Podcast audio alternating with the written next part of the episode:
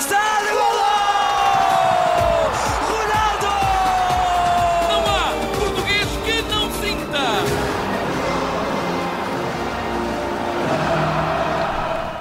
Não há português que não sinta e a nossa representação portuguesa do Observador no Qatar é feita pelo enviado especial, editor de desporto, o Bruno Roseiro, que nos leva a partir do Qatar, nos traz a partir do Qatar todas as emoções do Mundial e logo num primeiro dia, Bruno Roseiro, bem-vindo.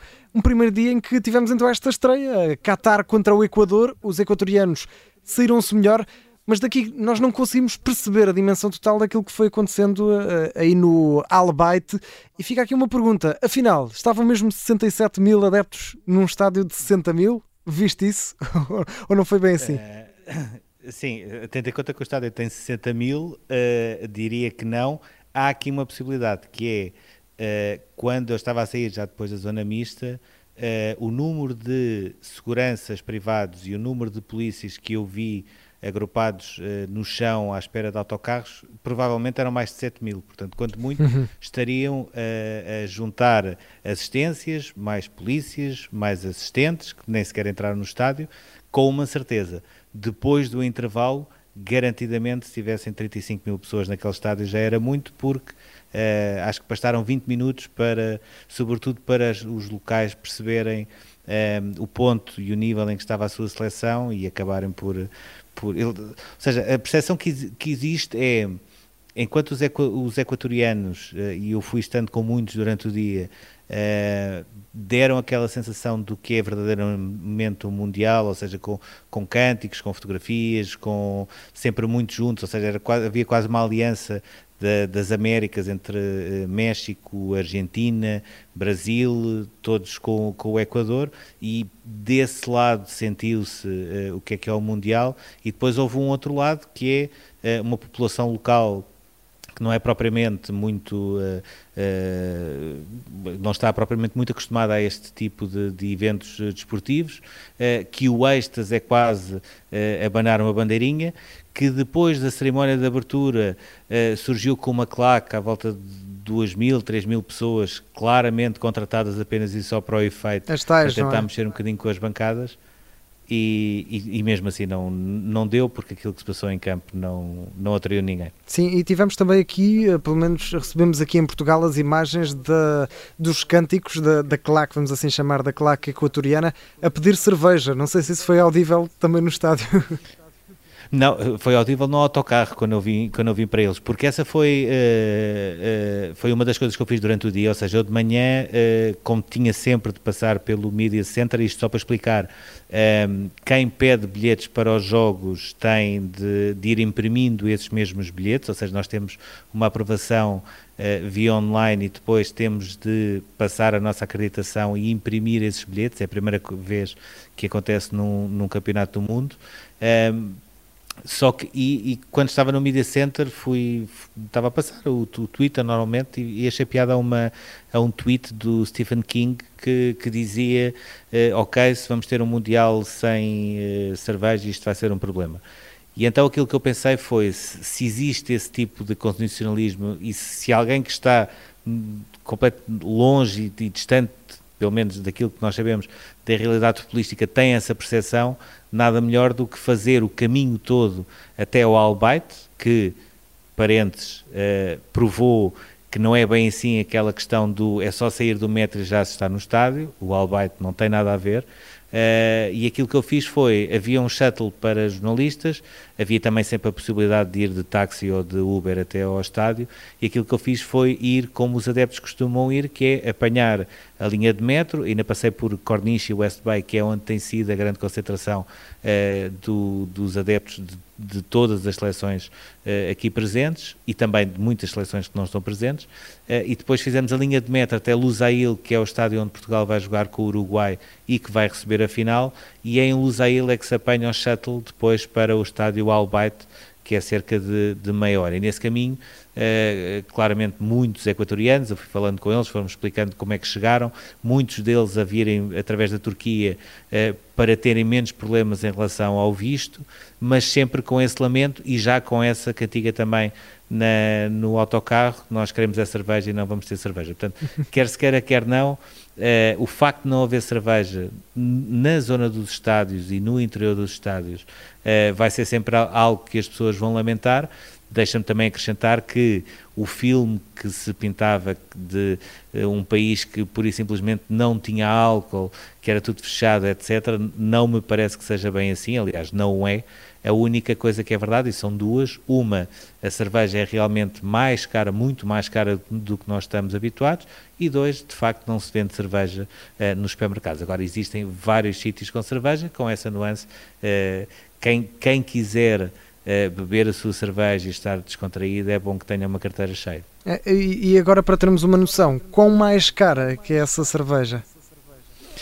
Uh, 13, 14 euros. Aquilo que, que tu provavelmente pagarias no máximo 3 euros no, em Portugal, aqui pagas 13, 14 euros. Pois. Há sempre aquele pressuposto que é, se, se, tu és um adepto de uma outra seleção e se viajas até, até Doa com o preço de, de, não só da viagem, mas sobretudo também do alojamento, partes do pressuposto que aquilo não poderá não ser um problema para ti. Claro. Uh, mas ainda assim não deixa de ser, uh, não deixa de ser caro e também não deixa de ser curioso que já existem vários roteiros e, e, várias mensagens que vão circulando em, em grupos de, de adeptos, inclusivamente também grupos de adeptos portugueses, com uh, os vários pontos onde se pode ver os jogos do Mundial e onde se pode beber cerveja. Uhum.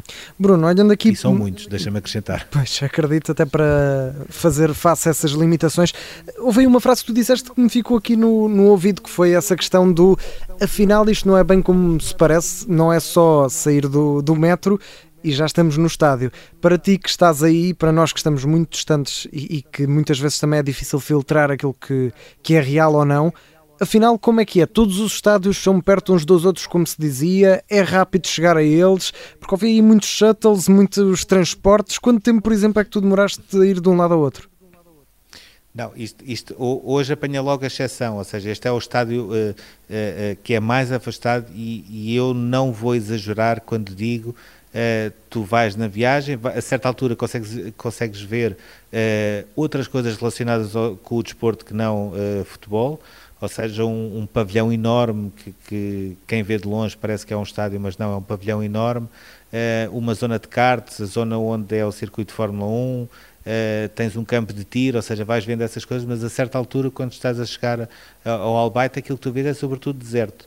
E no meio desse deserto há literalmente também uma tenda enorme, uh, que por acaso é um estádio de futebol, mas que não deixa de ter esse, esse design, ou seja, em termos de, de, de da concepção do estádio, não, não, há dúvida que é, que é de facto uma grande obra.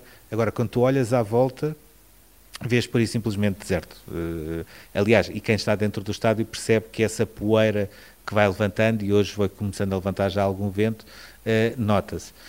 Depois há uma diferença que é, uh, passando aqui um bocadinho ao lado da questão da cerveja, que anima sempre um bocadinho mais as coisas. uh, Consegue-se viver ambiente mundial, apesar de tudo, ou seja, muitos países representados, uh, muitos países convidados pela própria organização para ir assistir uh, ao primeiro jogo. Aliás, Portugal tinha, tinha um núcleo de, de portugueses que se faziam representar e conseguia-se ver bem também pelas bandeiras que tinham além da, das camisolas de Portugal. Um, e sentia-se esse ambiente tal e qual como se fosse um Mundial uh, normal, ou seja, tu tens ali uma parte à volta do estádio onde não, não se fala como é que este Mundial vai equiparar, como é que os estádios nasceram, uh, quais são as regras deste país, não, ali fala-se e respira-se sobretudo uh, futebol. Um, é a única exceção, Uh, provavelmente há outros locais onde não será assim.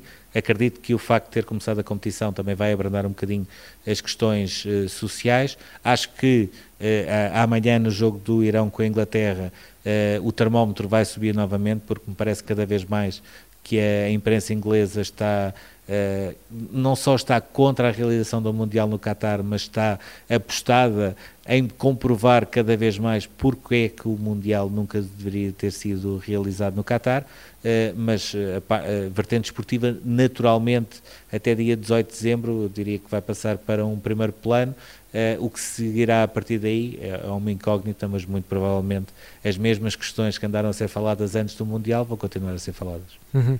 Bruno, uh, gostava de te perguntar ainda, antes de, da última questão, que é como é que vai ser o teu plano amanhã, por onde é que vais andar?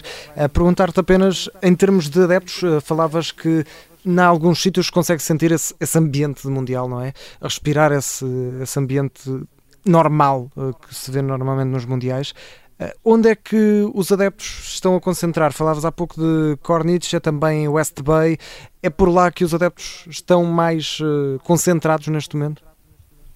Sim, estão, estão o, temos também o, o, o mercado Uh, o principal mercado de doa, que também é quase uma passagem obrigatória, e depois uma coisa que, se, que tem vindo a acontecer cada vez mais é ehm, as próprias pessoas de determinado país, Portugal incluindo, vão se organizando e vão organizando elas próprias também as suas, eh, as suas festas, os seus encontros, ou seja, e depois começa a, a ficar um pouco disseminado uh, por, uh, por doa. Há também a questão da, da fan zone, uh, o, uh, salvo acho que é Festival Fan, Fan Festival, assim é que é o nome, um, ehm, que tem estado sempre lotado, inclusivamente hoje houve problemas de sobrelotação porque já estava, uh, já estava o número limite de pessoas lá dentro e continuavam a querer entrar uh, pessoas.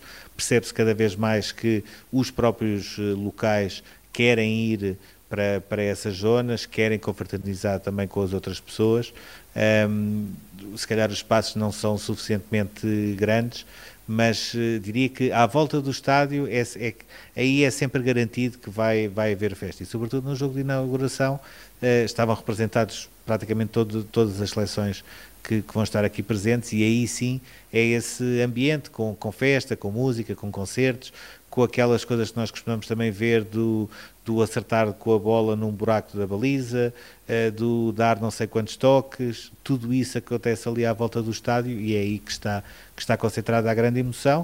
Uh, e agora vamos começar a ter quatro jogos por dia, amanhã ainda três, mas agora vamos começar a ter quatro jogos por dia e a festa vai começar a espalhar-se pela cidade. Uhum. Amanhã, como é que vai ser? Por onde é que vais andar? Vais, não sei se vais conseguir ir a algum jogo, mesmo que não seja dentro do estádio, qual é que vai estar essa, dedicado essa especialmente? Pergunta, essa pergunta não devias fazer, tá?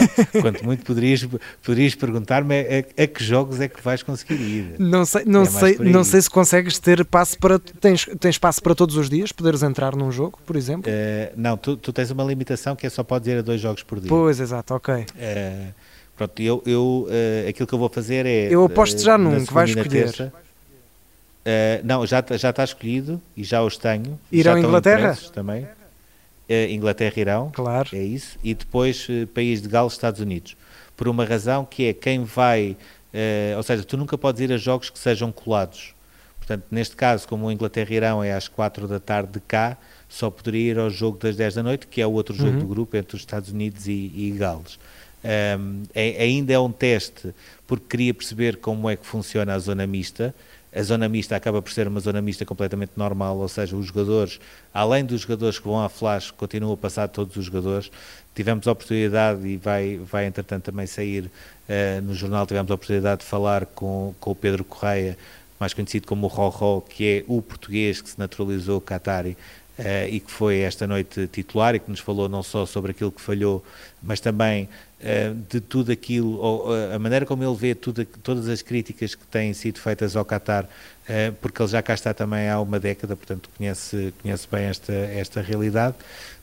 em relação ao dia de amanhã, antes de ir ainda para o Inglaterra-Irão, e chamo também a, a, a, a atenção que vamos ter um, um, especial com, com Carlos Queiroz, que falou uh, em exclusivo também ao Observador, uh, sobre aquela que será a sua quarta participação no Mundial, no quarto continente diferente. É o único treinador que vai conseguir uh, fazer isso e ele falou também um pouco connosco sobre isso. antes, vou à zona do mercado principal de Doha e vou a um restaurante muito específico onde está aquela que é considerada a primeira empresária de sempre do Qatar. Ou seja, foi alguém que ficou, foi uma senhora que ficou viúva, que tinha um restaurante, uh, que teve de aguentar o restaurante porque tinha também a, a família, que no início o restaurante tinha seis, oito lugares e eram as próprias pessoas que, quando acabavam de comer, que iam à cozinha lavar os pratos. Hoje é um dos, dos restaurantes mais conhecidos da, daquela zona, uh, tem imensas fotografias com, com pessoas famosas que foram passando por lá. Um, e antes de ir ainda para o jogo, vou, vou, vou perceber essa história, vou tentar uh, falar com, com as pessoas do restaurante para me explicarem também um pouco mais dessa história e depois aí sim vai começar a parte do futebol. Muito bem, então boa viagem para ti, a ver se amanhã perdes um bocadinho menos tempo no, no metro e, e na, nas deslocações, esperemos Não, que amanhã, sim. Amanhã vou perder, amanhã vou perder, mas é quando for do, do primeiro para o, para Para, o para outro. jogo. Fecha. Mas, Boa mas sorte. já sei, pelo menos já percebi que o estádio está ao pé do, do metro, portanto, menos, menos um problema. Pronto, menos um problema e as tuas pernas agradecem também. Sim, senhor. Bruno Rosário, temos encontro marcado amanhã, novamente, depois desse segundo jogo que vais, que vais ver, o País de Gales, Estados Unidos da América. Bom proveito também para quem pode ver os jogos ao vivo e para quem nos pode ouvir, já sabe, em podcast tem o Diário do Mundial todos os dias disponível no site do Observador e também nas plataformas habituais. Bruno, um abraço, até amanhã. Obrigado, até amanhã, André.